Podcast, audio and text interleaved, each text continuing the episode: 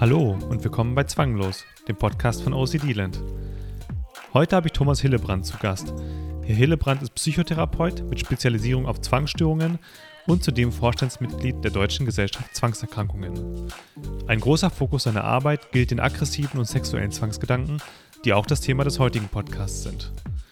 In unserem Gespräch reden wir über die Unterschiede und Gemeinsamkeiten zu anderen Zwängen, darüber, dass auch diese Betroffene Zwangshandlungen haben und welche diese sind, über das Prüfen sexueller Erregung als Zwangshandlung, Zwangsgedanken in Form von fantasievollen Bildern oder Befehlen, wieso Betroffene Zwangsgedanken haben, über die psychoanalytische Sichtweise auf Zwangsgedanken und schließlich auch über häufig missverstandene Zitate von Jesus und Buddha sowie das Gesetz der Anziehung. Mein Name ist Martin Niebuhr und ich bin der Gründer von OCD Land. Los geht's. Hallo, Herr Hillebrand. Vielen Dank, dass Sie heute hier sind. Hallo, Herr Niebuhr. Schönen Dank für die Einladung. Ja, sehr gerne. Ich würde Sie einfach mal ganz kurz äh, vorstellen für die Zuhörer. Ähm, ich glaube, Sie müssen mir aber an manchen Stellen ähm, direkt ein bisschen aushelfen. Also Sie sind ja Verhaltenstherapeut in Münster und Sie haben in Ihrer Praxis einen großen Schwerpunkt auf äh, Zwangsstörungen und Zwangsgedanken. Sie sind aber auch Vorstandsmitglied bei der DGZ, bei der Deutschen Gesellschaft Zwangserkrankung. Ähm, und Sie haben auch einige wissenschaftliche Publikationen verfasst, darunter ja auch eine Arbeit über aggressive und sexuelle Zwangsgedanken. Das ist ja auch eine Arbeit, die wir in unseren Blog-Einträgen verlinkt haben, die auch, äh, wenn ich das richtig sehe, relativ oft angeklickt wird. Und ähm, darum soll es ja auch dann gehen im heutigen Podcast. Habe ich was vergessen? Nee, nee, ist, ist soweit erstmal völlig, völlig in Ordnung, völlig richtig. Genau, meine Haupttätigkeit ist natürlich hier die tatsächlich die psychotherapeutische Tätigkeit äh, mit, mit Zwangsbetroffenen, aber auch äh, natürlich mit, mit anderen, wie soll man es sagen, Störungsbildern in Anführungsstrichen, äh, die so in der psychotherapeutischen Praxis eben zu behandeln sind. Hm. Dann können Sie ja vielleicht direkt mal äh, loslegen. Wie und warum sind Sie dann eigentlich Psychotherapeut geworden? Und äh, was hat Sie veranlasst, dann sich auf Zwangsstörungen zu spezialisieren? Ja gut, also Zwangs- also, oder Psychotherapeut geworden. Ja, es hat mich einfach inhaltlich tatsächlich interessiert. Schon als, als Jugendlicher hat mich die Psychologie interessiert und ähm, habe dann das Studium eigentlich auch tatsächlich rein aus Interesse äh, auch äh, belegt und bin eigentlich erst im Laufe des Studiums überhaupt auch auf die Idee oder ja, dazu gekommen, dass Psychotherapie etwas sein könnte, äh, was mir, ich sag mal, vielleicht auch liegt oder was ich vielleicht auch ganz gut machen kann. Und äh, dann äh, ja, nahm das im Grunde genommen so weiter seinen Lauf und äh, in meiner ersten Anstellung, ja, da hatte ich dann tatsächlich auch eine, eine Patientin, die äh, ja, die war im Grunde genommen fast gleich, so, so gleich alt wie ich. Äh, und die hatte eben sehr, sehr starke Waschzwänge. Das heißt, sie kam auch wirklich in, in, in die Praxis dann oder in die Klinik. Wir hatten da eine kleine Ambulanz, die wir da hatten. Das heißt, haben dort auch Patienten behandelt, die aus dem, aus dem Umfeld kamen nicht stationär aufgenommen waren. Ähm, und da sah man also schon, die Hände waren total kaputt vom vielen Waschen. Und äh,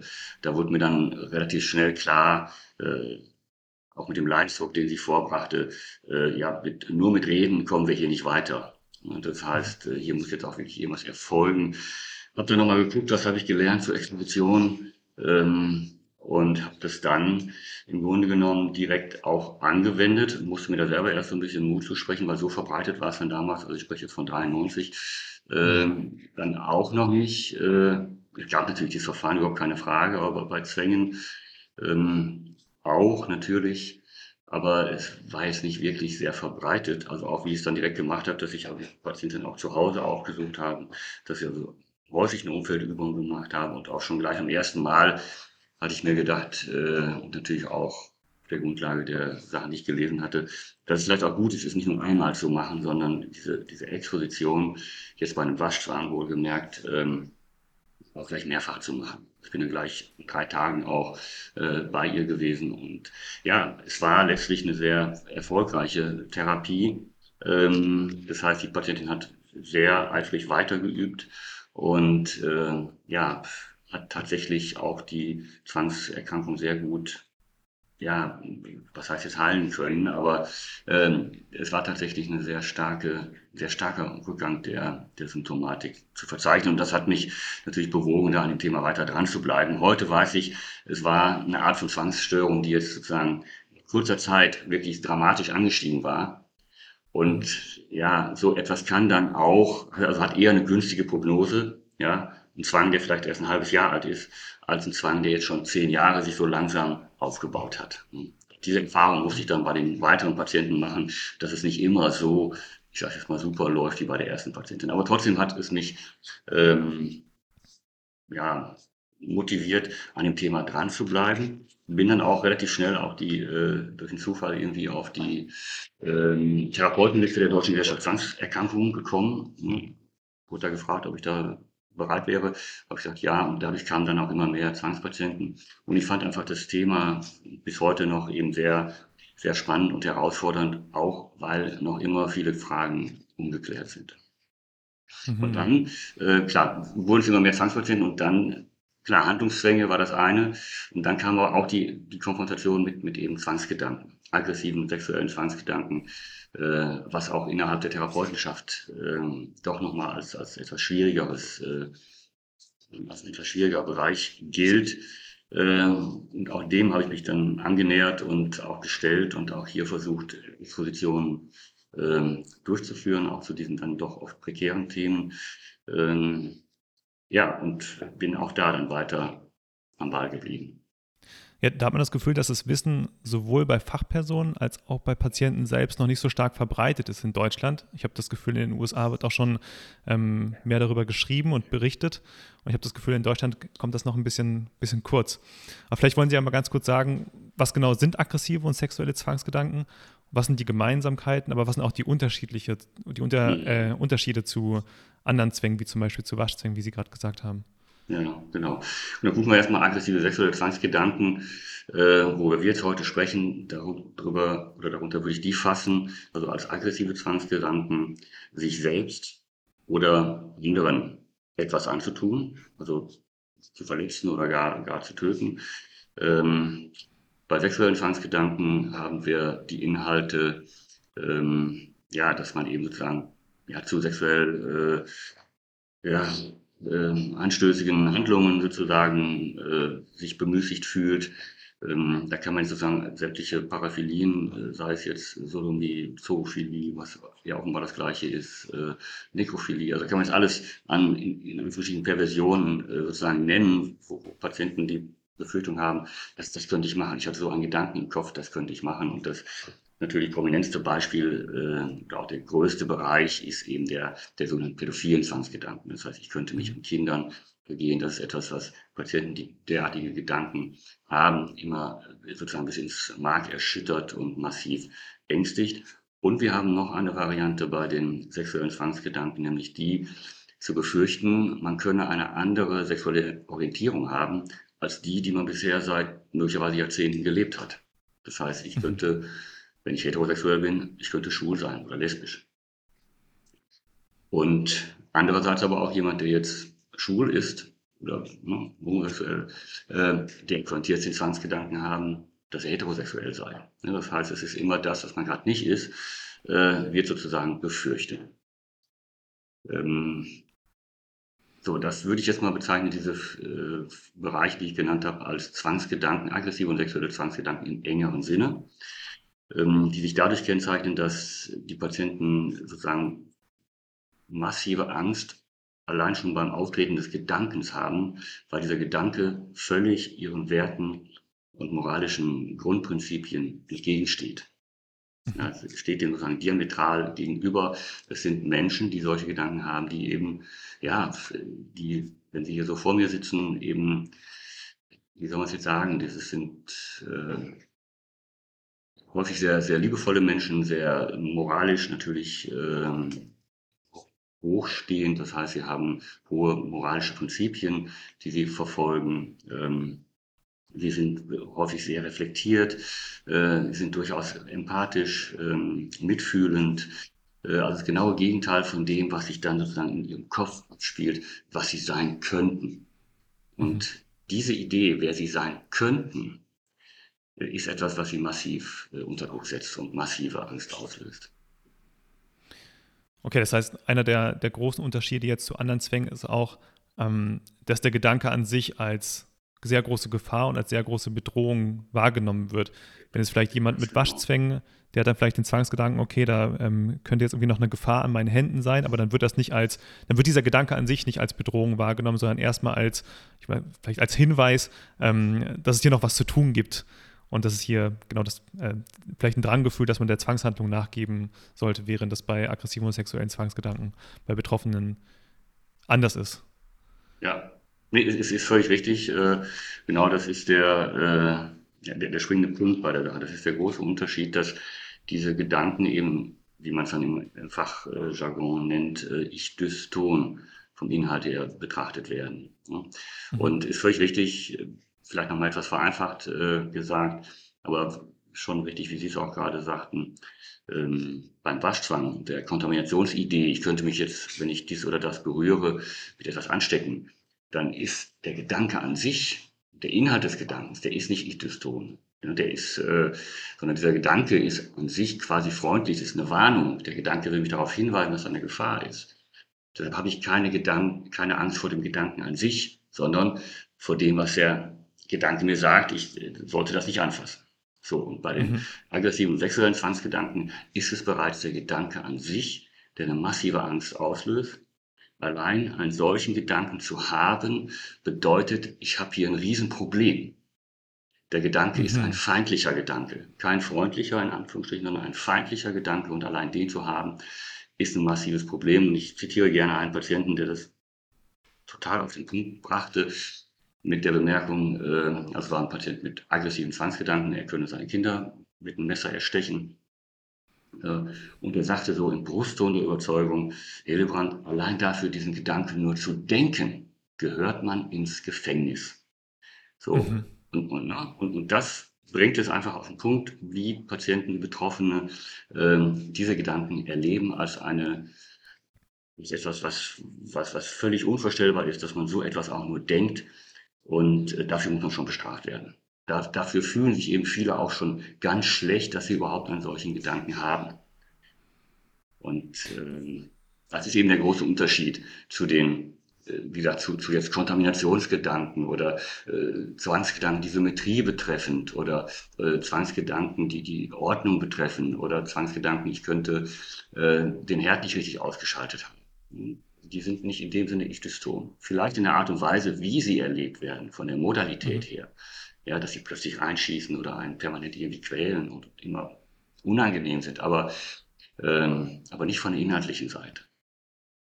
Würden Sie dann sagen, dass diese Zwangsgedanken einen, also bei Betroffenen von sexuellen und aggressiven Zwangsgedanken, dass die einen, sag mal, phobischeren Charakter haben im Vergleich zu, äh, also wenn Sie sagen, das ist jetzt eher ich-dyston, ähm, und der Gedanke an sich, okay, er, er, schießt einen wie ein Blitz, das ist vielleicht bei anderen Zwängen dann auch so, aber weil dieser Gedanke an sich als sehr unangenehm und abstoßend wahrgenommen wird, könnte man ja auch eher sagen, okay, das, das hat einen phobischeren Charakter als bei anderen Zwängen, das der Fall ist. Ähm, das ist zumindest so eine, so eine ähm, ja, so, so, so, so, ein Vergleich, den ich da oft ziehe, auch um Patienten oder Betroffenen das nochmal deutlich zu machen, auch für die Therapie hinterher, was man da nämlich raus ableiten kann, dass äh, im Grunde genommen dieser Zwangsgedanke, der so einschießt mit diesem Inhalt, äh, ist im Grunde genommen der, der phobische Trigger, sage ich mal, wie bei der Schlangenphobie die Schlange oder bei der Spinnenphobie die Spinne. Ja, die einfach bei den Betroffenen, Sie müssen das nur sehen, löst sofort eine massive Panik und Angst aus. Mhm. Und vielleicht hier schon mal ganz kurz der, der, der, der Dreh jetzt äh, zur, zur Therapie. Was machen wir bei der, bei der Spinnenphobie? Ja, wir nähern uns dieser Spinne an, weil das der Auslöser ist dafür. Und wir versuchen über eine Annäherung und eine Beschäftigung mit der Spinne, vielleicht immer näher kommend, ähm, die Angstreaktion abzubauen, zu habituieren, sich daran zu gewöhnen, auch die Erwartung natürlich zu brechen, dass die Spinne ein furchtbares Unheil anrichten könnte, wenn die da vor einem herkabbelt. So eine kleine Hausspinne meine ich jetzt. Ne?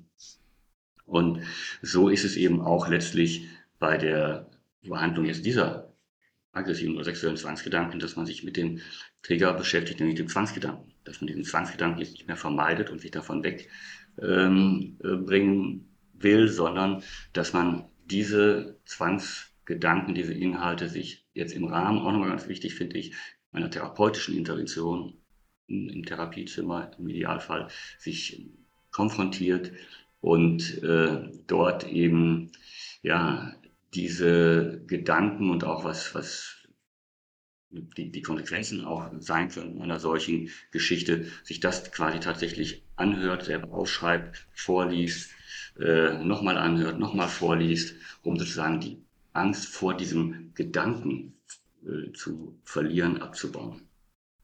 Mhm, mh. Da würde ich eben auch nochmal eine Parallele sehen, ja. Mhm. Bei einer Phobie, haben Sie ja gerade schon gesagt, dann nähert man sich ja vor allem dem, vor dem man Angst hat. Aber bei, bei Zwängen gehört ja noch ein bisschen mehr dazu, glaube ich. Sie hatten es ja gerade schon angesprochen. Also man, man nähert sich dann wahrscheinlich nicht nur dem Gedanken, sondern weil es ja auch, ich sag mal, ganz viele problematische Bewältigungsstrategien gibt, die man bei einer Phobie dann vielleicht erstmal nicht hat. Bei einer Phobie ist es ja, glaube ich, vor allem erstmal ver äh, vermeiden, dass man dann den Trigger vermeiden kann. Während ein Zwangsgedanke, da ist ja die ganze Zeit bei einem, den kann man ja nicht vermeiden. Ja. Ähm, Sehr gut. Ja. Und deswegen äh, gibt es dann viele Strategien, Neutralisierungsstrategien, um ja, da die, die Spannung abzubauen, weil diese Gedanken einfach die ganze Zeit vorhanden sind. Ähm, ja, nee, also sehr gute Bemerkungen und Einordnungen. Und haben Sie völlig recht, der, der, der Spinnenphobiker oder gar der Schlangenphobiker, der kann natürlich sagen, ja, ich gehe da nicht hin und, äh, und habe das erstmal aus dem Kopf.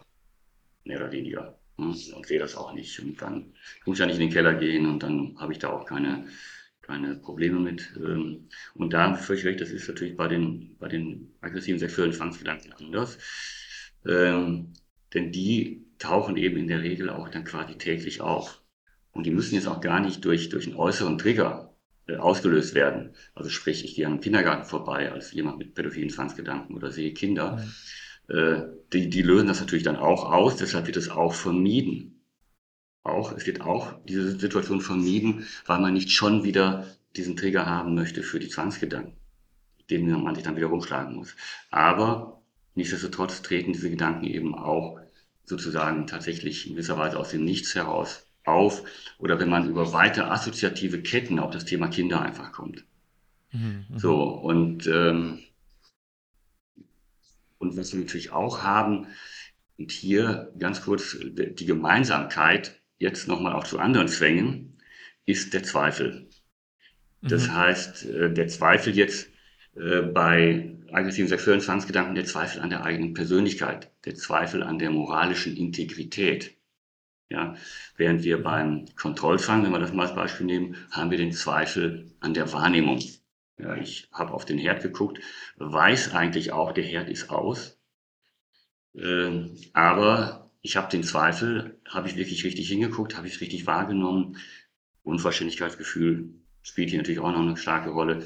Ähm, aber der Zweifel motiviert mich immer wieder nochmal zu gucken, obwohl ich, wie gesagt, im Hintergrund irgendwo weiß, dass der Herd aus ist. So haben wir es jetzt bei den aggressiven sexuellen Zwangsgedanken auch. Die Betroffenen zweifeln sehr stark an ihrer Persönlichkeit. Ich könnte vielleicht ein Mörder sein, ich könnte pädophil sein wissen im Hintergrund schon, dass sie das eigentlich nicht sind. Aber sie sagen sich, ich habe ja diesen Gedanken gehabt.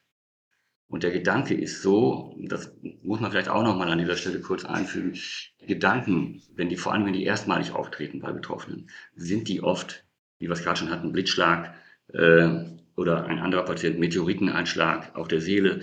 Das heißt, wenn die erstmalig auftreten, sind das Gedanken, die wirklich massiv sind und auch nicht mit normalen Gedanken Anführungsstrichen vergleichbar sind. Die Inhalte, das ist ganz wichtig. Inhalte sind natürlich, das ist ja auch die, äh, wie soll ich sagen, eine, eine therapeutische auch Strategie zu sagen, ja, die Inhalte sind, äh, sind natürlich ganz normal. Ja, also solche mhm. Gedanken, abstruse, verquere, unanständige, anstößige Gegenteilsgedanken, die hat jeder Mensch mal. Man wäre mhm. unnormal, wenn man die nicht hätte. Ja, also von daher sind die Betroffenen an dem Punkt ganz normal, aber diese Gedanken sind bei ihnen eben mit einer ganz anderen emotionalen Intensität und Qualität verbunden, weshalb die dann natürlich auch diese Gedanken nicht einfach so wegschieben können. Das, mhm. ja, das, und, und das dann auch natürlich, wenn man so eine so starke, intensive Gedanken hat, natürlich alles versucht, die irgendwie wegzudrängen, ist ja auch erstmal völlig nachvollziehbar. So würden wir alle, glaube ich, dann reagieren, wenn wir einen solchen Intens, wenn dieser an sich in normale Gedanke mit dieser emotionalen, brachial, äh, Brachialgewalt sozusagen über einen hereinbricht.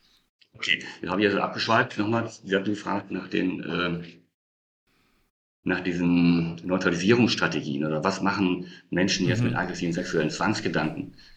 Genau, weil ich höre ja ganz oft, ja, ich, ich habe Zwangsgedanken, ich bin irgendwie anders. So bei mir, ich kann mir ja, ich kann ja nicht aufhören, mir die Hände zu waschen, weil ich wasche mir ja nicht die Hände oder ich kann jetzt nicht aufhören zu kontrollieren, weil ich kontrolliere ja gar nicht. Bei mir ist ja alles im Kopf, deswegen bin ich quasi untherapierbar. Ich glaube, da, da ähm, trifft man ja. auch häufig im Internet vielleicht so auf, auf, auf ungünstige Formulierungen ähm, mhm. oder Aussagen, die vielleicht gar nicht stimmen. Und ähm, da würde mich Ihre Meinung interessieren, ob das, ob das so ist, dass Betroffene mhm. keine sag mal, problematischen Bewältigungsstrategien haben oder keine Zwangshandlungen die, die, die, haben. Die, haben sie natürlich, ne? genau. Es gab lange Zeit so diese, diese, diese Formulierung mit Pure O, also reine, Ob, reine Obsessions, also reine Zwangsgedanken ohne, ohne Zwangsverhalten oder sowas.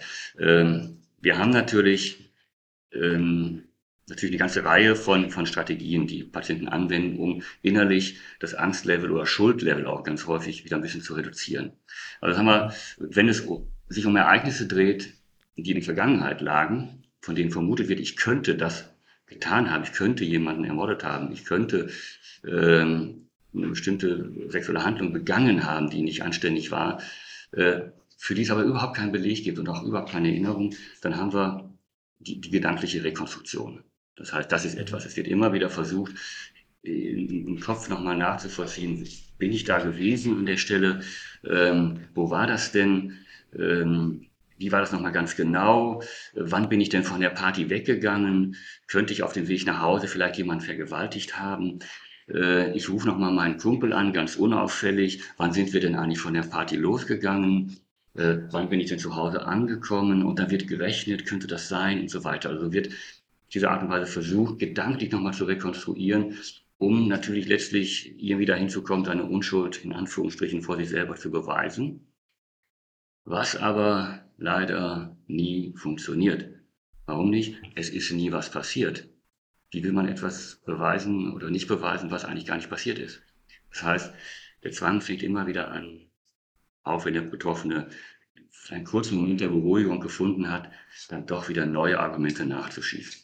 Zweites Strategie wäre äh, Vergewisserungsfragen. Das ist natürlich das, was, was die meisten auch kennen. Also entweder, wenn tatsächlich Angehörige schon einbezogen sind in die Thematik, dann werden die gefragt und es wird gefragt, man, äh, äh, du kannst dir doch vergewissern, dass ich das, was ich jetzt im Kopf habe, dass ich das nicht machen würde.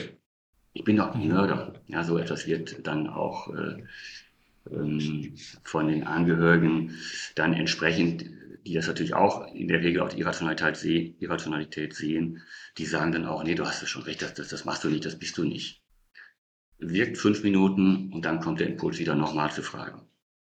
Mhm. Ähm, dann die andere Vergewisserung, die eher so ja bei den Betroffenen selber im Kopf bleibt, also einmal ist Recherche im Internet zu gucken, was steht denn da drüber. Ich hatte eine Patientin, die hat dann die eben pädophile Zwangsgedanken hatte, die hatte immer die ICD-Kriterien, also die von der sozusagen die, die Diagnosekriterien für Pädophilie immer nochmal durchgelesen und immer geprüft, ja, trifft das auf mich zu oder trifft das nicht auf mich zu. Mhm. Das heißt, hier wird versucht, dann irgendwie Informationen, äh, entlastendes Informationsmaterial sozusagen wieder zu finden. Ähm, was auch bei, bei sexuellen Zwangsgedanken häufig der Fall ist, es wird die eigene Biografie wird nochmal so durchsucht. Hm? Und, und dann zu gucken, ich habe das doch nie getan und, äh, und kommen dann, das ist äh, wirklich nicht untypisch, kommen dann häufig auf irgendwelche völlig abwegigen äh, Ideen, die jetzt möglicherweise dann doch belegen könnten. Mhm. Äh, Beispiel, Beispiel von einer Patientin mit, ähm, als Patientin mit, mit homosexuellen Zwangsgedanken, homosexuellen Zwangsgedanken, sie könnte lesbisch sein. Da fragten sie auch, ja, wie, wie kommen Sie denn da drauf? Äh, äh, ja, ich habe doch da auch mal, also ich war vor zwei Jahren, war ich mit meiner, war ich mit meiner Freundin in Paris. Ja gut, da überlegt man schon, hm, okay, was kommt da jetzt? Dann sind wir mit dem Taxi vom Flughafen zum Hotel gefahren und dann hat der Taxifahrer, der hat über Lauthören mit seiner Tochter gesprochen und dann habe ich gesagt, oh, hat die aber eine schöne Stimme. Mhm. Ne? So, also das heißt, mhm. dieses, diese schöne, diese weibliche Stimme schön zu finden, war jetzt für sie doch nicht von der Hand zu weisender Beleg, dass sie möglicherweise lesbisch sein könnte.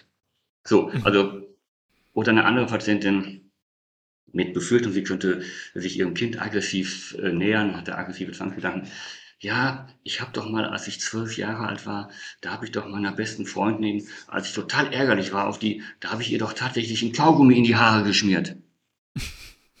Klarer Beweis für, für eine äh, aggressive und äh psychopathische Persönlichkeitsstörung.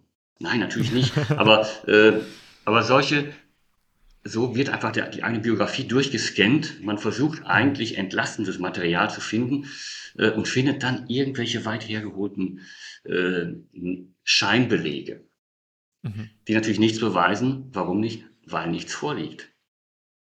Ja. Also da ist auch das Gehirn auch manchmal dann völlig, auch der Betroffenen einfach, wie soll ich sagen, äh, kann das auch alles gar nicht mehr so richtig äh, einordnen. Wie, wie soll man etwas beweisen, was, was nie gewesen ist? Ja, ist dann auch sehr starkes Schwarz-Weiß-Denken. Ne? Dann, dann denkt man sich ja, okay, jemandem Kaugummi in die Haare zu schmieren, ja, das ist jetzt irgendwie nicht die beste Tat, die ich je gemacht habe in meinem Leben. Es ist aber auch nicht vergleichbar mit einem Mord und Betroffene genau, neigen ja oft genau, dazu, dann ja. zu sagen, ich muss das jetzt irgendwie kategorisieren, entweder ist es gut oder schlecht. Und weil es halt nicht gut ist, ist es automatisch schlecht und dadurch bin ich jetzt doch irgendwo aggressiv. Ja, also es, es, es, da ist einfach eine völlige, da ist eine, eine völlige Unsicherheit und, und eine Unklarheit, wie man auch sowas richtig jetzt einordnet.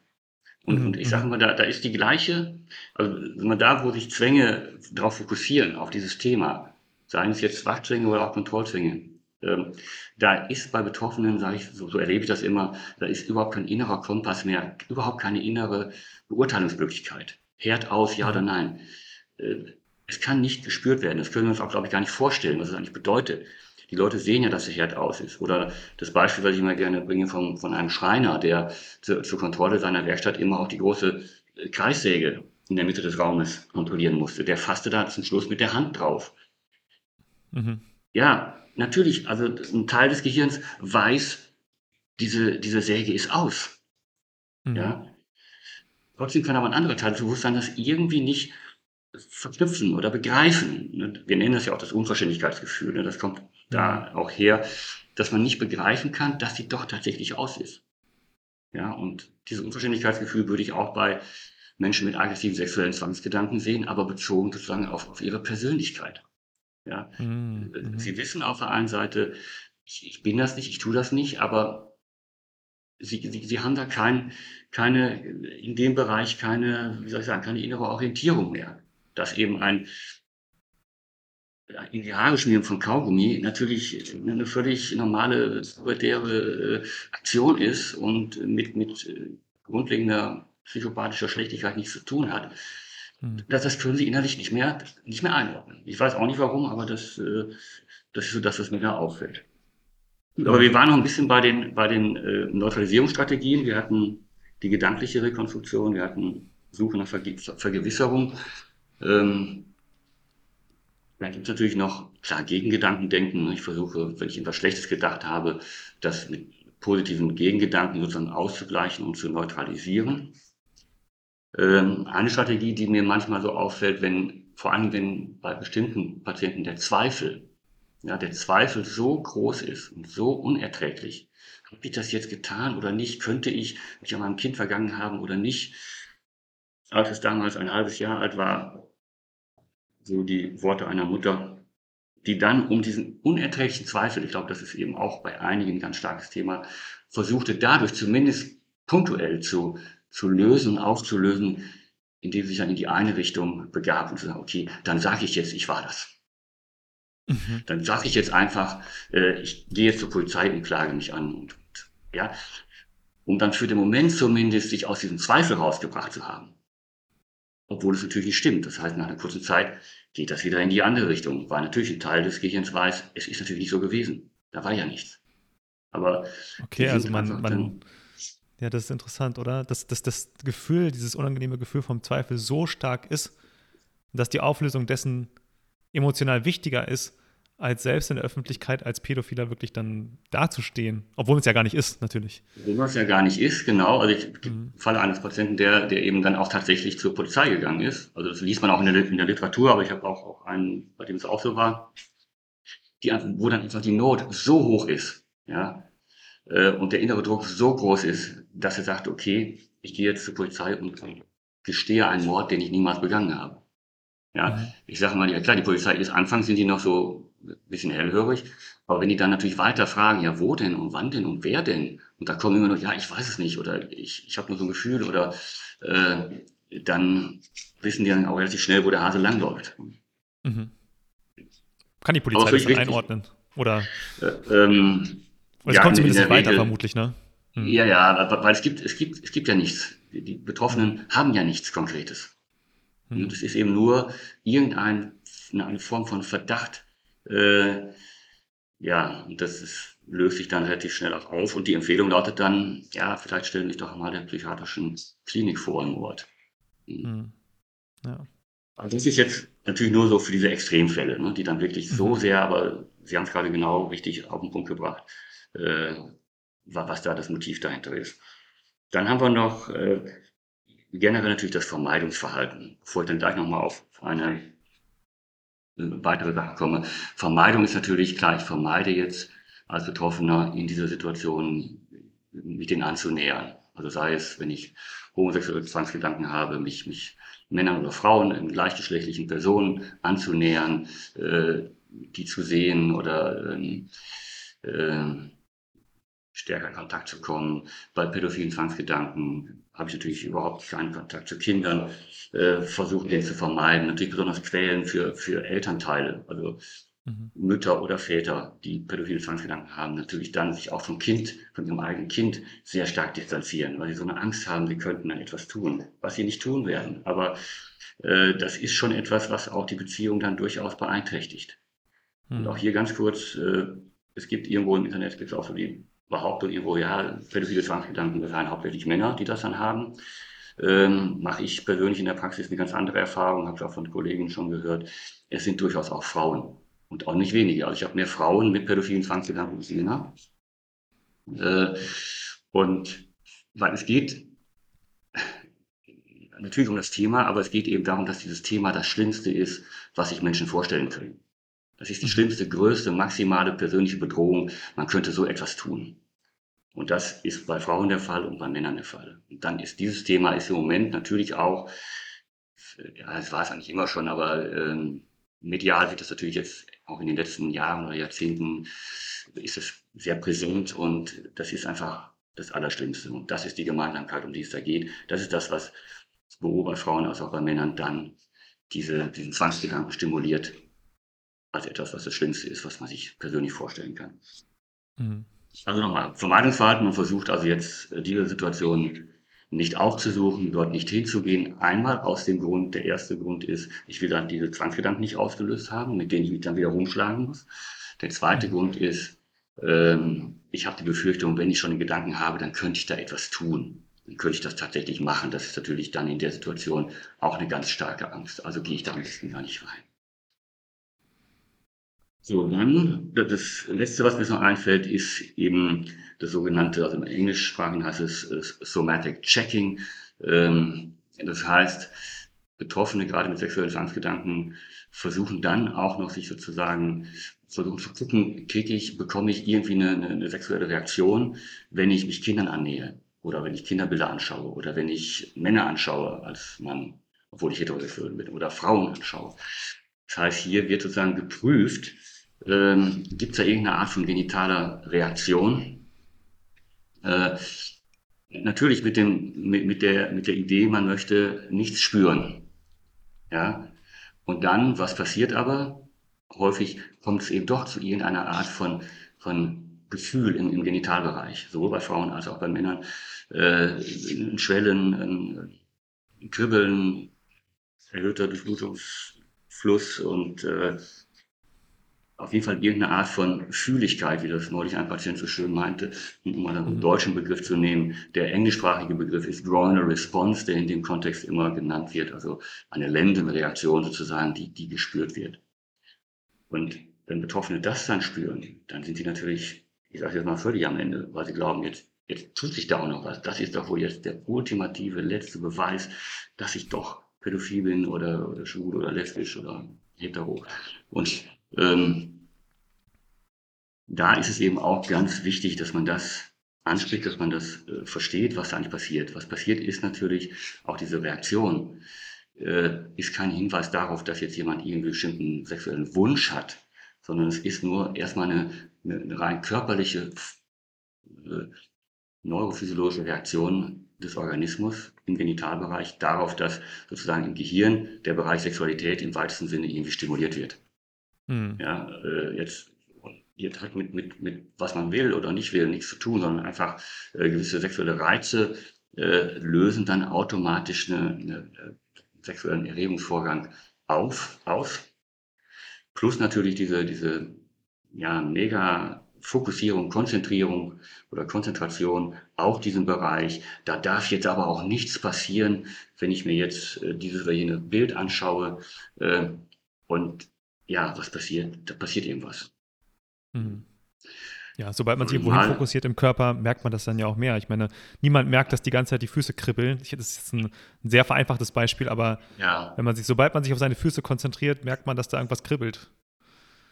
Das ist völlig wichtig. Ne? Also Aufmerksamkeitslenkung ist das eine. Mhm. Äh, Stress, Angst, da darf nichts passieren. Äh, sexuelles Thema generell, ob gewollt oder nicht, wenn, allein wenn das irgendwie dem Gehirn zugeführt wird, und man dann ents entsprechend extrem darauf achtet, äh, dann, dann, dann fühlt man da irgendwas. Mhm. Und das ist eben auch wieder eine, eine relativ normale Reaktion und äh, sollte oder soll für, für Patienten jetzt kein Anlass sein, äh, da in, in, in Sorge zu kommen. Und es ist jetzt für Therapeuten an dieser Stelle eben auch ganz wichtig, so etwas einmal auch zu wissen und zu kennen und auch, auch als Therapeut selber jetzt nicht zu glauben, oh Gott, was hat das zu bedeuten, sondern das auch einordnen zu können und im Idealfall Patienten auch direkt äh, darauf anzusprechen. Hoffen also auch direkt, äh, natürlich in einem entsprechenden vorsichtigen und sensiblen, in einer sensiblen Art und Weise.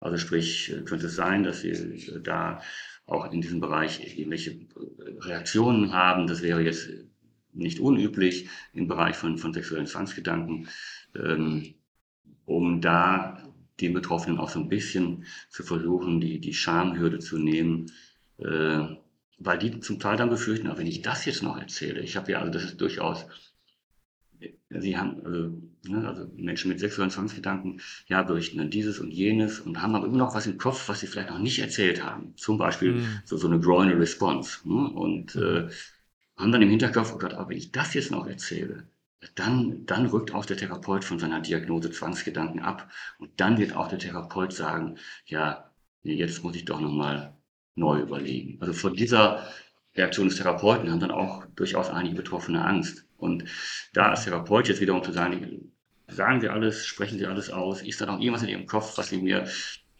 äh, oder was Sie sich noch nicht so richtig trauen, mir zu sagen, weil Sie befürchten, ich könnte dann von meiner Einschätzung abrücken. So kann man es direkt mal fragen. und mhm. dann erleichtert man es den Betroffenen, auch diesen letzten Zweifel auch noch auf den Tisch zu bringen. Mhm. Ich glaube, jetzt ja, ist also für die Therapie dann wichtig, oder? Ja. Wenn man, ja. ja, also, ja wenn man, wenn man das nicht angesprochen hat. Da geht es ja, nicht jetzt, da geht's ja jetzt nicht um Rückversicherung. Da geht es jetzt nicht darum, hey, ich habe irgendwie diese Grinding Response und ich möchte jetzt die äh, ultimative Antwort vom Therapeuten bekommen, ähm, dass das nicht gefährlich ist, sondern einfach, dass auch therapeutisch dann berücksichtigt wird. Jetzt bei genau, Exposition also erstmal, zum Beispiel.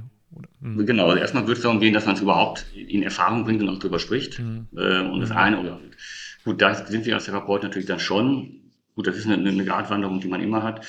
Äh, auf der einen Seite natürlich in der in der Position, das zu ordnen und einzuordnen und zu erklären, äh, was ich auch, auch wichtig und richtig finde.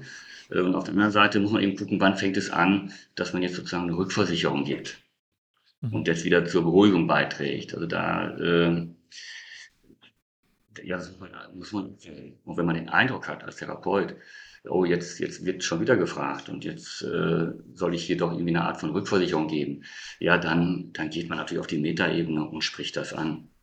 Mhm, mh. Frau sowieso, ja sowieso, die haben jetzt schon, äh, ja, die stellen jetzt diese Frage schon zum dritten Mal oder so. Ich habe den Eindruck, äh, jetzt bewegen wir uns doch hier in dem Bereich der Rückversicherung und ich komme jetzt in diese, diese Situation hinein. Äh, lassen uns da nochmal drüber sprechen, was haben wir schon über Rückversicherung gesagt und so weiter und dann kann man das auch, auch dann einordnen. Mhm, mhm. Mich würde jetzt bei dem Punkt gerade nochmal interessieren, ähm, also mich, mich erreichen auch viele Fragen meine Zwangsgedanken kommen in der Form von Befehlen. So, ich muss jetzt jemanden abstechen, zum Beispiel. Ähm, und damit tun sich Betroffene, glaube ich, auch sehr schwer, weil sie immer nur sehen, Zwangsgedanken kommen eher im Sinne von Zweifeln und nicht, nicht als Befehle. Dabei können ja Zwangsgedanken echt alles Mögliche sein.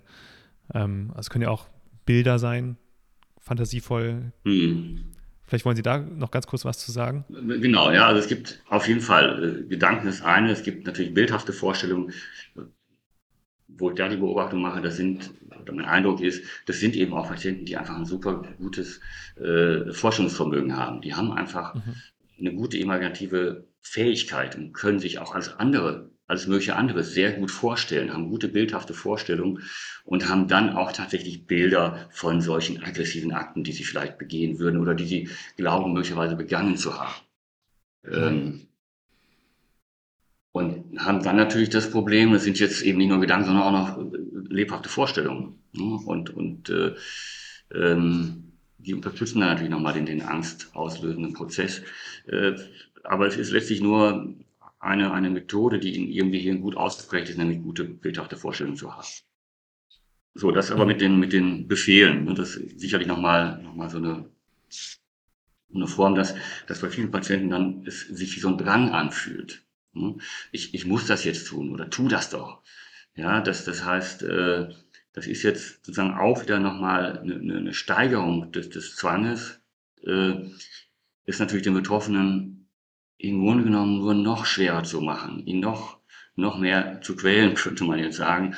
Ähm, dass jetzt ähm, im Grunde genommen da auch wieder sowas was drinsteckt wie, ja, tu es doch, mach es doch, dann hast du endlich Klarheit. Mhm. Ja, tu es doch und dann wirst du hinterher sehen, ja, du warst, äh, du bist ein Mörder. Ne? Du bist pädophil. Also das ist auch, auch so ein bisschen so vielleicht so diese, diese, diese Dynamik von das Böse annehmen, wie ich das so vorhin, ich weiß gar nicht, ob ich es überhaupt so genannt habe, so, so nenne ich es für mich so ein bisschen. Ähm, jetzt, um den Zweifel auszuräumen, tatsächlich in diese Richtung zu gehen, dann mach es doch, dann tu es doch jetzt. Auch mit der Idee, und danach hast du dann endlich Klarheit. Auch wieder der, der, die Reduktion des Zweifels oder die emotionale Klarheit zu schaffen, ist, ist äh, quasi, die Befreiung davon ist wichtiger oder nicht wichtiger, sondern bef ja, befreiender. Ist, ähm, ja, ist, ist sozusagen zumindest in der Antizipation äh, dass das Motiv, was jetzt, äh, was jetzt befriedigt würde dadurch. Ne? Den Zweifel dadurch zu reduzieren. Dann hast du, dann weißt du Bescheid, was du mach es doch, geh nicht doch. Ne? Mhm. Und äh, das ängstigt natürlich die Betroffenen umso mehr. Hm, völlig klar. Aber auch, auch hier, ich würde das immer wieder, oder ordne es immer wieder ein als eine, ja, wieder als eine neue, perfide Strategie des, des Zwanges. Und das ist ja auch, auch ein, durchaus ein, ein therapeutischer Ansatz, den Zwang möglichst gut zu kennen. Äh, ich gehe da sehr häufig so auf die Metaebene und sage, ja, das ist wieder ein typischer Trick. manchmal, also nicht selten kann ich das, wenn man sich damit beschäftigt, dann kann man es auch schon vorhersagen, ne, welche Tricks der Zwang jetzt wieder anwenden wird. Ne? Und ich sage ganz häufig, wenn ich, wenn ich selber merke, jetzt sage ich irgendwas, äh, was möglicherweise den Patienten jetzt entlasten könnte oder, oder gegen den Zwang gerichtet ist, äh, dann sage ich sofort, aber jetzt merke ich schon, wie, wie in Ihrem Kopf der Zwang wieder schon das nächste Gegenargument produziert. Ja. Und, und dann, ja, nicken viele, weil sie genau schon den Kopf haben. Ja, aber. Ne? Also? Mhm. Ja, also. Ja. Spannend, ja. Zwang äh, hat immer das letzte Argument, ne? Und immer das letzte Wort, überhaupt keine Frage. Auch das zu wissen, auch das ist ah. etwas, äh, was es gilt zu wissen. Der Zwang, den, den, kann man, man will ja nie, nie sagen, aber, äh, aber der, der Zwang, den kann man argumentativ, kann man den nicht aushebeln. Der hat immer, er, er bewegt sich im Bereich der, der Möglichkeiten und ist völlig frei von physikalischen Gesetzen. Da ist alles möglich. Und das setzt er immer drauf. Ja, ja ist schon. Ja. ja. Also, jede, also jede, Strategie, die eigentlich versucht, irgendwo diese, diese, unend, also diese vollkommene Sicherheit und Gewissheit zu verschaffen, ist eigentlich direkt zum Scheitern verurteilt, weil der Zwang eigentlich immer einen, wie Sie sagen, einen oben drauf setzt. Ja, ja. ja. Mich würde interessieren, ähm, Betroffene stellen sich ja die Frage, warum habe ich denn gerade diese, diese Gedanken? Wieso gerade ich? Also klar, die erste Antwort ist natürlich, äh, ähm, es wäre völlig unnormal, wenn er diese Gedanken nicht hätte. Erstmal an sich. Mhm. Und das heißt, ähm, Gedanken zu haben, wie ich vorhin schon mal sagte, die irgendwie abstrus sind, ähm, äh, das Gegenteil beinhalten, irgendwie eine schlimme Tat, die man irgendwie jetzt tun könnte. Das, das sind Gedanken, die, äh, die das Gehirn, ja, wie soll ich sagen, produziert, letztlich aus gutem Grund. Es will einen häufig warnen. Wir nehmen das Beispiel von dem sogenannten High Place Phänomen, wenn man irgendwo oben auf einer Klippe steht oder oben auf dem Kölner Dom guckt da runter. Äh, das sind ganz, ganz viele Menschen, die den Gedanken haben, wie wäre es, wenn ich jetzt hier runterspringe? Na, unten ist so klein, wenn ich jetzt hier runterspringe oder runterfalle. Das heißt, das Gehirn gibt jetzt einen kurzen Impuls, was wäre das Schlimmste in dieser Situation? Nicht, dass es jetzt irgendwie sagen würde, ähm, das musst du tun, das ist damit gar nicht gemeint. Das will nur kurz darauf hinweisen.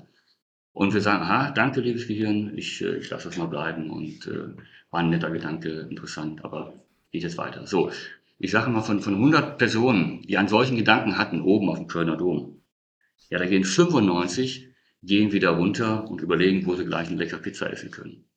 Mhm. So, fünf aber, fünf denken folgendes. Oh Gott, was hast du da gerade gedacht? Es sein, dass du äh, in, tief in deinem Innersten äh, depressiv bist und eventuell sogar suizidal, denn du hast ja gerade diesen Gedanken gehabt, du könntest darunter springen. Also stimmt doch was mit dir nicht. Das heißt, dieser Gedanke, der völlig natürlich ist in der Situation, wird jetzt völlig überinterpretiert. Er wird als Anzeichen einer realen Gefahr gesehen. Dabei wollte das Gehirn doch nur, sag ich mal, kurz darauf hinweisen äh, und, und mehr nicht. Aber Betroffene mit, mit einer Neigung zu Zwangsstörungen interpretieren diesen Gedanken völlig über, als ein Vorliegen einer realen Gefahr. Äh, und zwar begründen sie es dann damit, weil ich doch diesen Gedanken habe. Hm? Ich habe doch diesen Gedanken, also muss ich, äh, muss doch auch was mit mir nicht in Ordnung sein. Auf die Idee, dass es einfach mal nur ein Gedanke ist, der weiter nichts zu bedeuten hat, ähm, ja, was heißt, jetzt kommen die nicht, aber der, der, ist völlig, der ist völlig weg, diese Idee. Und du wirst natürlich sehen, es löst sofort eine massive Angst aus. Mhm. Ja, natürlich durch die hohe Bewertung, diesen Gedanken sehr ernst zu nehmen, wird sofort ein Anspannungsgefühl auslösen, ein Angstgefühl. Und diese Betroffenen, die sind nicht zehn Minuten später bei der Pizza, sondern die sind noch zwei Stunden später, äh, irren die mit, mit dysphorischen Gefühlen und negativen Gedanken durch die Kölner Innenstadt. Ja. Das ist, das ist der Unterschied. Also mhm. Bewertung, zu großes Ernstnehmen der Gedanken, gleichzeitig offenbar eine irgendwie vielleicht vorhandene Disposition dazu, Emotionen sehr intensiv, sehr stark und deutlich wahrzunehmen und dadurch natürlich auch diese Gedanken als sehr signifikant und sehr wirklichkeitskonstituierend, äh, wie ich immer sage, zu erleben. Mhm. Das heißt, die Betroffenen haben im Kontext ihrer Zwangsgedanken eine ganz starke Wirklichkeitsanmutung, eine ganz starke Realitätsanmutung. Einige sagen mir sogar, ähm, diese, dieses Gefühl, was ich habe, wenn ich diese Zwangsgedanken habe und dann damit beschäftige, das fühlt sich wirklicher an als die Wirklichkeit. Ja, da muss man erstmal gegen ankommen. Mhm. Ja, ähm, was gibt es sonst noch für typische Merkmale von, äh, von Betroffenen von, äh, von Zwangsgedanken, also gerade von aggressiven und sexuellen Zwangsgedanken?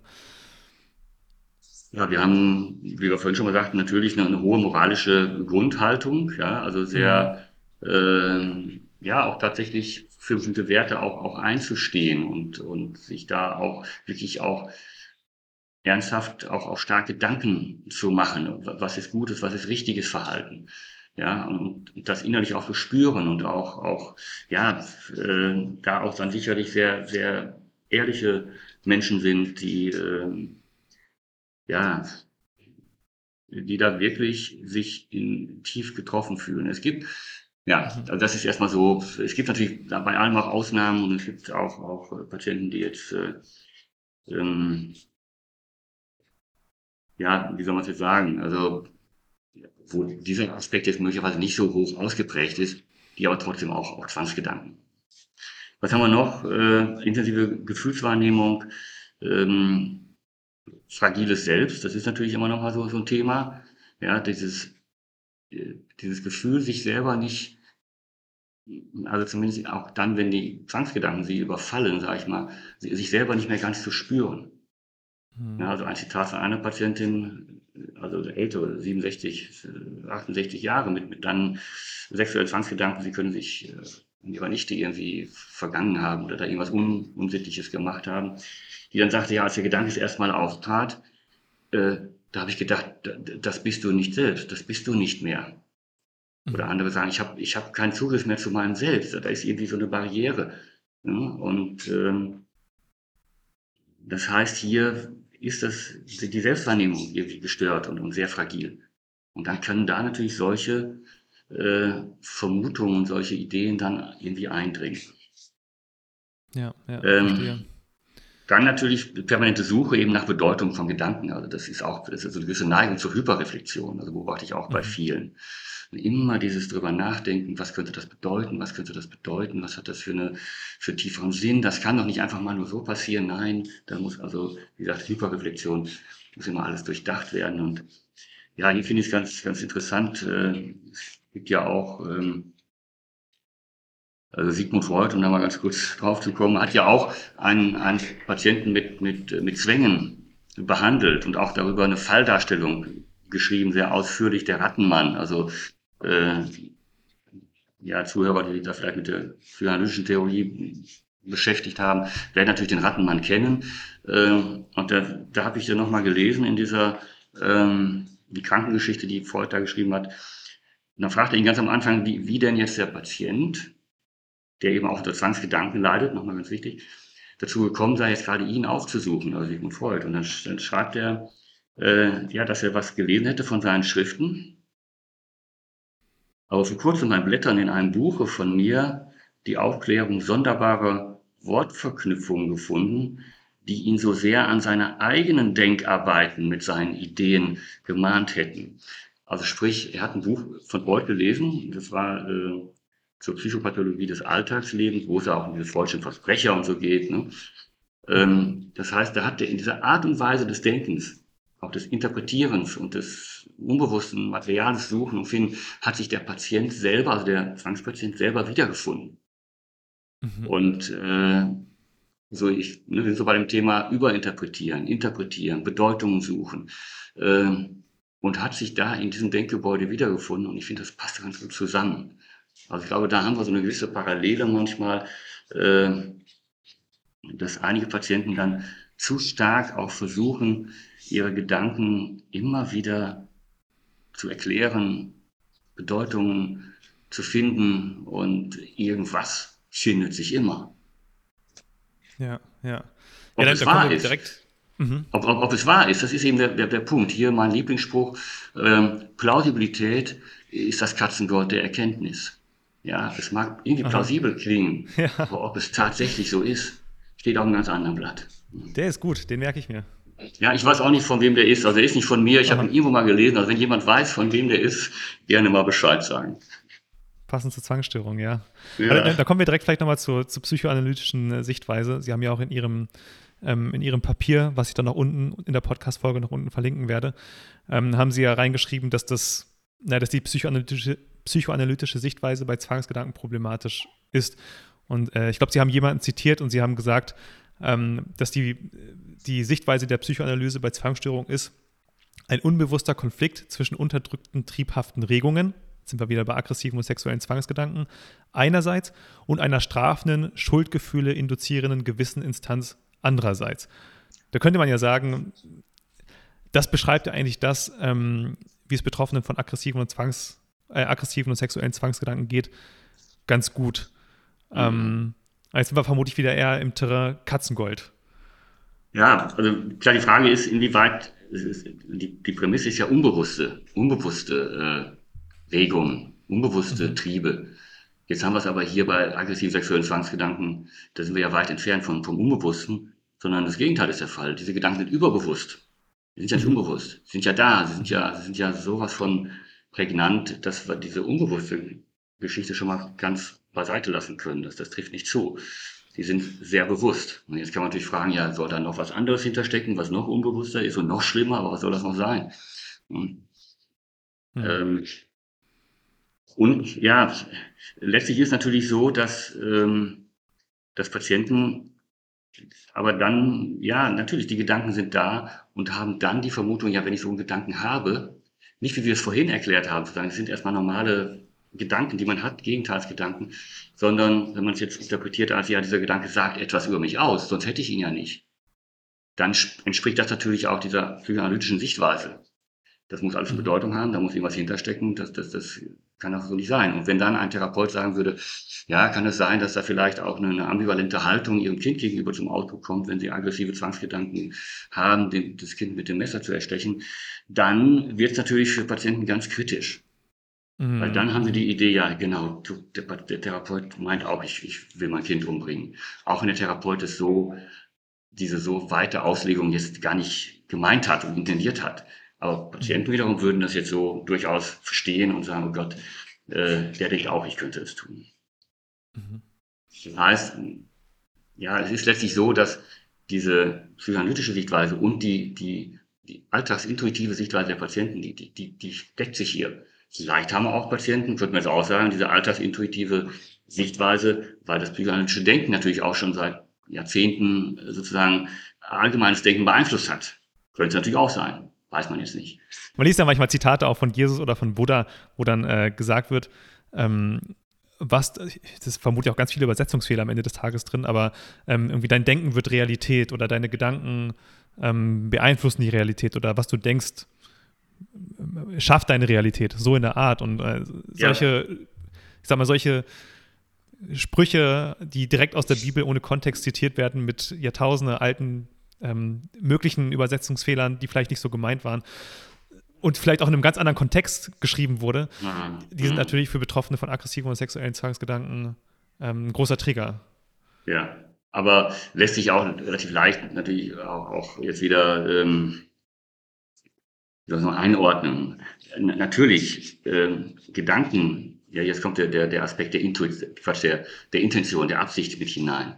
Äh, wenn wir uns natürlich mit Gedanken beschäftigen, ich möchte äh, gerne im nächsten Jahr mal wieder eine, eine schöne Urlaubsreise machen, äh, vielleicht nach, was weiß ich, nach Ägypten oder nach, nach, äh, nach Bayern, keine Ahnung, und ich mich damit gedanklich beschäftige, ja, dann ist die Wahrscheinlichkeit groß, dass im nächsten Jahr tatsächlich aus dieser Gedankenwelt äh, sozusagen auch eine Tat, eine Handlung wird. Warum? Weil sie intendiert ist, weil man es möchte. Mhm. Man beschäftigt sich erstmal, bevor man irgendwas tut, in Gedanken damit. Ja, aber dass ein Gedanke sofort eine Handlung auslöst, lässt sich sofort im Experiment belegen. Ich denke jetzt, dass ich diesen Kugelschreiber mit voller Wucht gegen die Kamera äh, werfen werde. Das denke ich jetzt ganz intensiv und ich kann mich kaum noch zurückhalten. Aber ich denke es immer noch, aber es passiert nichts. Warum nicht? Mhm. Weil keine Absicht besteht. Das heißt, die Aussage aus Gedanken werden Taten ist damit einfach schon widerlegt. Mhm. Und wenn ich jetzt den Gedanken habe, diesen Kugelschreiber fallen zu lassen, und er verbindet sich mit meiner Absicht, dann passiert es.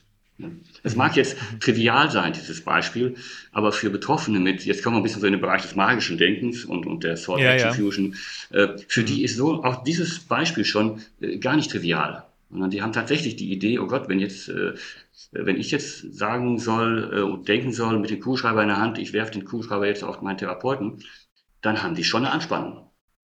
Ne? Mhm. Weil die befürchten, ich denke das jetzt und dann tue ich das vielleicht auch gleich. Mhm. Und solche Übungen kann man. Ja? ja. Entschuldigung. es gibt in der Self-Help-Literatur ja auch diesen Begriff, ähm, dieses Gesetz der Anziehung. Das, was man häufig denkt. Ich weiß nicht, ob Sie das schon mal gehört haben. Es wird, äh, wird glaube ich, bei Wikipedia auch als pseudowissenschaftlich dargestellt. Also das, was man denkt, ähm, das zieht man auch an. Das ist so die, die, die Hypothese. Und, äh, und viele Self-Help-Ratgeber sagen dann, ja, denk halt ganz viel daran, dass du in zehn Jahren eine Yacht hast und reich bist und, und, und. Und dann wird das wahr. Und das wird so als, als Erfolgsversprechen verkauft. Aber auch hier wieder Intention. Intention. Ja. Wenn ich die Absicht habe, eine, eine, Yacht, wenn das mein Ziel ist, wenn ich das möchte, dass ich irgendwann mal eine Yacht habe und dann permanent dran denke, ja, dann, dann mhm. werde ich alles dafür tun, dass ich die Yacht kriege. Ne? Mhm. Aber es ist die Intention, die, die, dahinter steht. Von alleine wird die Yacht nicht kommen. Nur vom Denken wird die nicht kommen. Mhm. Punkt. Ja. ja. So, ich hatte mal den Begriff gelesen, dann im Englischen Unconscious Goal Priming. Da geht es dann äh, unbewusst Ziele im Leben ähm, zu setzen. Und ich glaube, das ist auch das, was Sie dann vielleicht eher meinen. Das würde dann vielleicht, glaube ich, ein bisschen besser treffen. Man sagt dann, okay, man will eine Yacht haben, aber dann ist ja auch ein Goal primed, also wirklich in Bezug auf ein Ziel, dass man irgendwo ja. darauf hinarbeitet. Ja. Und dann sieht man in seinem, um, in seinem Alltag öfter mal, ah ja, hey, der hat irgendwie auch ein Boot und hey, wenn ich irgendwie an der Küste lang gehe, hey, da hinten ist ein Boot und ich will auch mal ein Boot haben. Und dann befasst man sich mehr mit Booten und dann wird es vielleicht auch eher zur Realität, weil man dann aktiv darauf hinarbeitet. Aber nicht, weil man viel genau. drüber nachdenkt. Ganz genau, völlig richtig. Das ist der Unterschied. Ne? Also, mhm. also von daher kann man das wirklich äh, an der Stelle auch, auch ausheben. Und vom, vom Denken allein passiert da nichts. Es, es ja. geht um die Absicht und um die Intention. Und äh, ähm, natürlich haben wir jetzt der Zwang, jetzt würde ich dann sagen, wenn, du, wenn ich mit dem Patienten vielleicht auch so eine Diskussion führe, und dann sage ich, ich höre schon, wie jetzt bei Ihnen der Kopf äh, oder der Zwang sagt, ja, ja, aber äh, vielleicht hast du jetzt noch nicht die Absicht, aber später. Hm. Mhm. Ja, jetzt, jetzt ist es noch, ich kann mich noch an einen Patienten erinnern, der ähm, Genau, der hatte den, der hatte den Zwangsgedanken, ähm, er, er könnte ein Nazi sein. Ne? Also mhm. war er nicht religiös, gläubig, toller Typ, netter Kerl, äh, aber er hatte den Zwangsgedanken, ja, jetzt das Gegenteil von dem, was er eigentlich ist, ich könnte ein Nazi sein. So und nachdem das so äh, ja dann auch bewältigt war und, und er mit dem mit diesem Satz auch gut arbeiten konnte, ja, was macht der Zwang als nächstes? Du willst ein Nazi sein. Das heißt jetzt, mhm. die Intention kommt jetzt mit hinein, aber auch wieder als Trick des Zwanges. Mhm. Ja, der jetzt diese Formulierung, ja, das hat der Hillebrand gerade die ganze Zeit von Absicht erzählt, ne, äh, und dass ich ja keine Absicht habe, ja, aber äh, vielleicht ja doch, doch, du willst es tun. So, und dann setzt der Zwang, ja, der Kobold im Kopf, äh, der Tyrann in meinem Kopf, wie ja zwei Buchtitel äh, auch ihn beschreiben, äh, mit seiner Perfidie setzt jetzt nur wieder eins drauf. Ich sage immer, irgendwann ist aber das Ende der, der, Fahren, der, der Vogel- oder Fahnenstange, ganz egal, auch erreicht und dann hat der Zwang nichts mehr draufzusetzen. Da müssen wir hinkommen. Was kann denn noch alles schlimmstenfalls sein, was sie sein könnten? Was der Zwang mhm. ihnen da jetzt unterjubeln will. Dass man da wirklich irgendwann auch alles ausgesprochen hat, was an Bedrohungsszenarien da ist. Ja. Ja, da gehen wir schon ein bisschen in den Bereich äh, Konfrontation, Exposition rein. Ich glaube, uns fehlt jetzt die Zeit, da ganz tief ins Detail reinzusteigen. Ähm, ich glaube, da, dazu gibt es ja auch doch noch relativ viele gute Ressourcen, auch die beiden Bücher, die Sie gerade angesprochen haben, auch die Blogartikel, die wir haben. Ähm, natürlich und in Manualen steht ja auch ganz viel drin. Aber vielleicht sagen Sie vielleicht noch ganz kurz, vielleicht so in ein, zwei Minuten, was sind die typischen Therapieansätze, jetzt abgesehen von der Psychoedukation, wo wir gerade ganz viel von abgedeckt haben, was dann die typischen Therapieansätzen in, wir, in späteren Phasen der Behandlung sind. Ja, okay. Gut, nee, das, das ist jetzt, kommt jetzt wirklich sehr, sehr kurz. Wir haben jetzt uns mhm. beschäftigt nochmal auch damit, das ist auch natürlich ein Teil der Therapie, der Behandlung, den Zwang gut kennen, den Zwang erkennen, seine, seine Muster, seine Tricks. Äh, und da nenne ich O'Connor, Kieran O'Connor und Adema, äh, zwei kanadische Forscher und Wissenschaftler und auch äh, Psychologen, die gerade zu dem Thema sehr viel auch gemacht haben. Ähm, aber das können wir vielleicht ja auch nochmal zum anderen Zeitpunkt mal vertiefen. Ähm, mhm. So, kommen wir zur Exposition. Und dazu gibt es jetzt gerade Exposition bei aggressiven sexuellen Zwangsgedanken eben nämlich noch nicht so viel an, an Therapiemanualen. Die beziehen sich in der Regel immer auf Waschzwänge, Kontrollzwänge, also auf Handlungszwänge. Mhm. Und jetzt mal ganz kurz zusammengefasst, das, was ich jetzt persönlich auch präferiere und auch natürlich in, in Einzelfallstudien äh, und auch natürlich, es gibt auch die eine oder andere äh, empirische Studie mit, mit einer Vielzahl von Patienten, ist eben auch die, die Exposition in der Vorstellung, die Exposition in Sensum. Das heißt, jetzt tatsächlich das Schlimmste, was der Zwang an Gedanken und Ideen so formuliert, dass man sich dem wirklich ja, aussetzt im Grunde genommen. Ganz konkret ähm, der Patient, der Betroffene sitzt dann hier im Therapiezimmer und wir haben das natürlich vorher alles besprochen und eingeordnet und warum das sein soll und was der Sinn, der Zweck der Übung ist und schreibt seine ganze Geschichte mit dem schlimmsten Ausfall auch auf. Und dann halt tatsächlich auch, dass das Kind auch ermordet wird, was sich jetzt natürlich erstmal wirklich ganz brutal und schlimm anhört, aber es ist nur eine Geschichte. Eine Geschichte wie in einem Kriminalroman. Da stehen auf jeder Seite oder auf jeder zweiten stehen da solche grausamen Sachen unter Umständen, je nachdem, welches Buch man da vor sich hat. Deswegen passiert es nicht. Und das zu erkennen, dass es nur eine Geschichte ist, das ist das Ziel dieser Exposition in Senso, wo dann die Betroffenen diese Geschichte eben nicht nur einmal lesen, sondern auch dreimal hintereinander. Dann spricht man wieder über andere Dinge nochmal oder guckt nochmal, wie geht es Ihnen, was geht Ihnen noch durch den Kopf, was macht der Zwang gerade, um das dann nochmal dreimal zu lesen. Sodass man dann am Ende von so einer Session, die ich auch immer auf zwei Stunden auf jeden Fall äh, auch beziehe, die Geschichte vielleicht 15 Mal oder so gelesen wurde und dann die Betroffenen selber sagen, ja, hey, am Anfang hat mir das massive Angst gemacht, zu lesen, wie ich diese Zwangshandlung jetzt tatsächlich ausführe in dieser Geschichte. Jetzt habe ich so oft gelesen, jetzt, jetzt, jetzt kriege ich Distanz dazu. Meine Angst ist weniger geworden und ich kriege jetzt, weil die Angst nicht mehr so da ist, kriege ich eine Distanz zu dieser Geschichte und erkenne, hey, das ist nur eine bekloppte Geschichte. Und dann ist, ist jetzt so mein Ansatz, ich mache das jetzt nicht nur einmal und dann gucken wir mal, wie es weitergeht, sondern ich auch weil ich Patienten oder weil es für Patienten, glaube ich, dann einfach hilfreich ist, zu wissen, am nächsten Tag sehe ich den Therapeuten wieder. Mhm. Sprich, ich mache das auch in so einem Blog immer von drei Stunden, ich Entschuldigung, äh, von zwei Stunden und die dann aber dreimal in der Woche.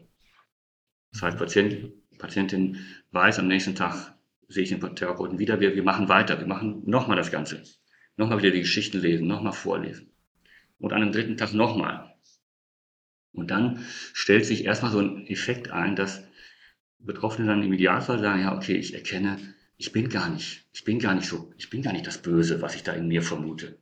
Das ist wirklich nur eine Geschichte. Und das ist ein Effekt, den kann man auch nicht, nicht herbeireden oder herbei argumentieren.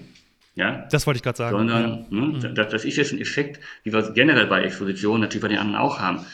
Ähm, und hier mein zweites Lieblingszitat von, von, von Sarkowskis, uh, you can get a superficial understanding, but to really understand it, you have to live it.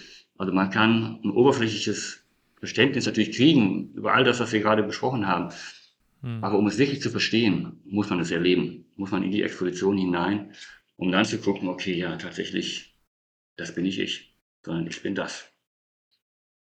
Ja. So, ich sage aber auch immer gleich dazu, das ist jetzt keine, keine grundlegende Heilung an dem Punkt, sondern mhm. es ist, ja, da müssen dann Patienten nach dieser Session hier im therapeutischen Rahmen eben auch tatsächlich weiter am Ball bleiben, weiter üben mit der Geschichte und, das wäre jetzt so mein persönlicher Ansatz, äh, auch die Insenso-Exposition erstmal vorzuziehen, um einfach schon mal zu begreifen, okay, es sind nur Gedanken und die Bedeutung der Gedanken für die Angstinduktion zu verstehen, nachzuvollziehen. Denn im Therapieraum haben wir ja noch, kein, noch keine kritische Situation. Es sind nur die mhm. Gedanken, die die Angst auslösen. Der nächste Schritt, oder aber wenn man das dann schon mal bewältigt hat, ist schon mal viel gewonnen, um dann im nächsten Schritt auch in die in vivo, in die, in die Wirklichkeit zu gehen. Also sprich, dann auch entsprechende kritische Situationen aufzusuchen. Mhm. Das heißt, das eigene Kind auch wieder in den Arm zu nehmen, mit dem eigenen Kind dann auch wieder zu spielen bei pädophilen Zwangsgedanken.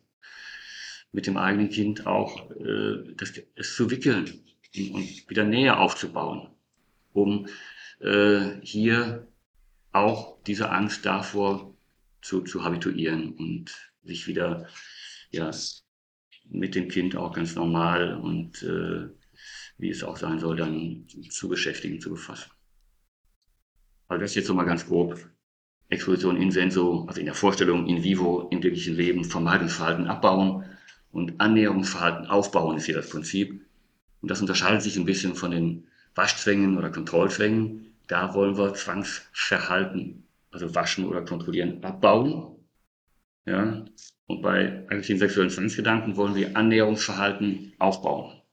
Mhm. Aber natürlich eben im Sinne von, äh, ja, ich kann mich mit, als jemand, der äh, lesbische Zwangsgedanken hat äh, oder, oder Schwule, eben auch mit gleichgeschlechtlichen Personen treffen, unterhalten. Ich habe am Anfang vielleicht eine Anspannung und ein komisches Gefühl, aber je länger ich das tue, desto mehr komme ich wieder in mein altes, normales Ich und unterhalte mich einfach mit denen. Ja. Mhm. Klopf auch beim gemeinsamen Fernsehschauen äh, mit meinen Kumpels beim Tor meiner Mannschaft dem mal auf den Oberschenkel vor Freude und realisiere wieder, das ist kein Zeichen für eine schwule Handlung, sondern eine ganz normale Betätigung. vor Freude. Okay. Ich, ich finde, Sie haben einen sehr interessanten äh, Punkt gemacht. Einfach, dass, dass die Änderung durch die Emotion geschieht und nicht erst durch das kognitive Erkennen, sondern durch das ja. Erleben selbst. Und ich glaube, ja. Viele Betroffene wollen dann lieber den, den Shortcut nehmen, die Abkürzung und sagen, okay, ich beschäftige mich irgendwie so lange mit dem Thema, bis ich das wirklich irgendwie aufgelöst habe. Und dann fühlt es sich auch nicht mehr so schlimm an, das sondern meistens passiert es, oder also es passiert andersrum. Also es gibt ja den ganz, ganz Schluss noch, es gibt ja den Spruch, Einsicht ist der Schlüssel. Ne? Mhm. Wenn wir mal in dem Bild bleiben, dann ist das richtig. Einsicht ist der Schlüssel. Damit kriege ich eine Tür auf, damit kriege ich das Schloss umgedreht. Ja, aber ich habe die Tür deswegen noch nicht aufgestoßen.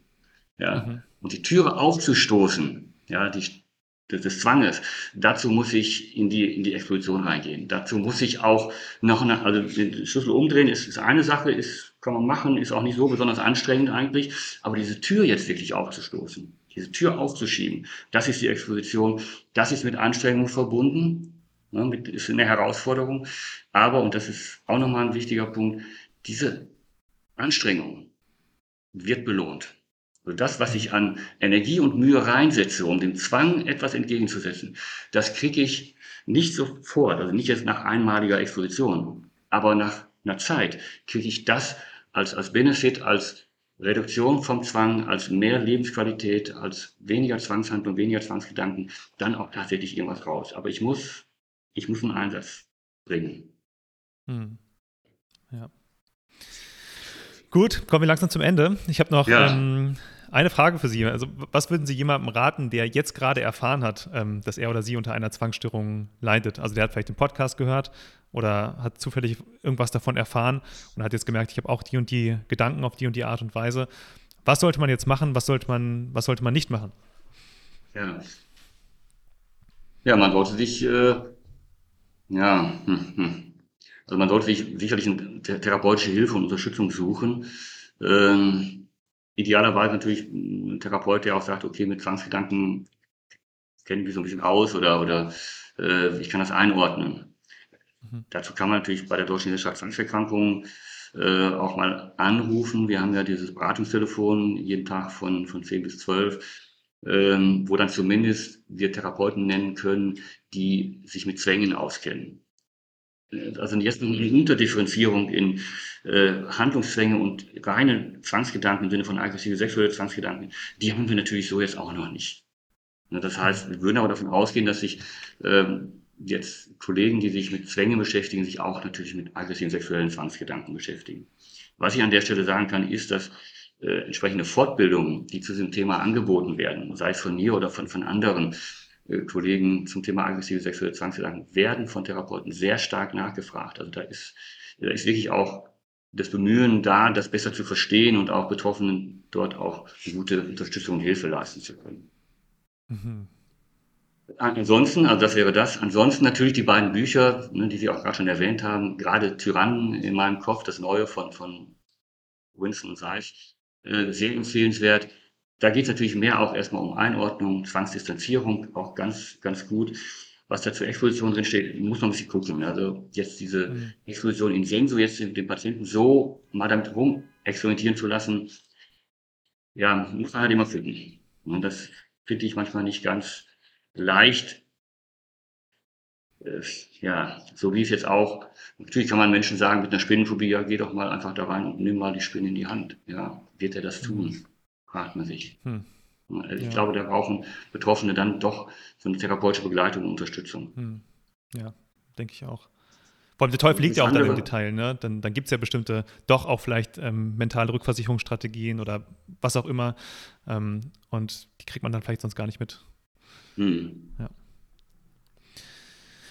Okay. Ähm, wo kann man sie denn finden?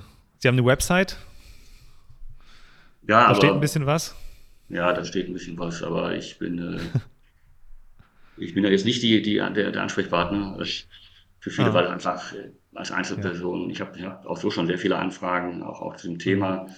Ähm, auch den Artikel, ja, den Sie jetzt vorhin ansprachen, der, der wird, glaube ich, ist natürlich in einer, in einer Fachzeitschrift erschienen, wird aber, glaube ich, auch sehr stark von, von Betroffenen äh, gelesen. Mhm. Und äh, ja, darüber kommt auch immer schon mal der eine oder andere so zu mir. Also ich würde, wie gesagt, doch auch auf die Kollegen verweisen wollen. Ja. okay, was Therapie angeht, aber Sie machen ja, ja auch häufig ähm, Fachvorträge bei der Schweizerischen Gesellschaft Zwangsstörungen und bei der DGZ auch. Ja. Mhm. Nee, ist richtig. Also das, äh, genau, wenn man das so betrachtet, ja, da kann man ja mal gucken. Ähm, der nächste Kongress der Deutschen Gesellschaft Zwangserkrankungen ist ja in, äh, in Lübeck im September diesen Jahres mhm. geplant. Und da ist auch eben geplant ein Vortrag und ein Workshop auch zum Thema aggressive sexuelle Zwangsgedanken. Äh, und da ist auch angedacht, auch schon, Zusage habe ich auch schon eigentlich von einer Betroffenen, die auch äh, ähm, über ihre aggressiven Zwangsgedanken berichten wird dabei. Also das wird sicherlich ganz entspannt. Und ja, für Therapeuten nochmal äh, das, das äh, Curriculum Zwangsstörungen, wo wir im Grunde genommen an, an vier oder auch mittlerweile fünf Seminartagen explizit uns mit Zwängen beschäftigen und äh, erst was Grundsätzliches über Zwangsstörungen sagen, dann ähm, über Exposition bei Zwangshandlungen, das macht eine Kollegin, dann übernehme ich den Part, äh, Exposition bei Zwangsgedanken, wo wir dann wirklich den ganzen Tag für das Zeit haben, äh, das zu erläutern und, und äh, zu beschäftigen. Dann haben wir noch ähm, Schematherapie, und jetzt eben neu drin auch ACT. Also wir sind da auch offen natürlich für die, für die, für die Verfahren der dritten Welle, die noch dazu integrieren und auch da sozusagen nochmal Nutzen rauszuziehen für die, für die Betroffenen. Also das sind Seminarangebote für Therapeuten.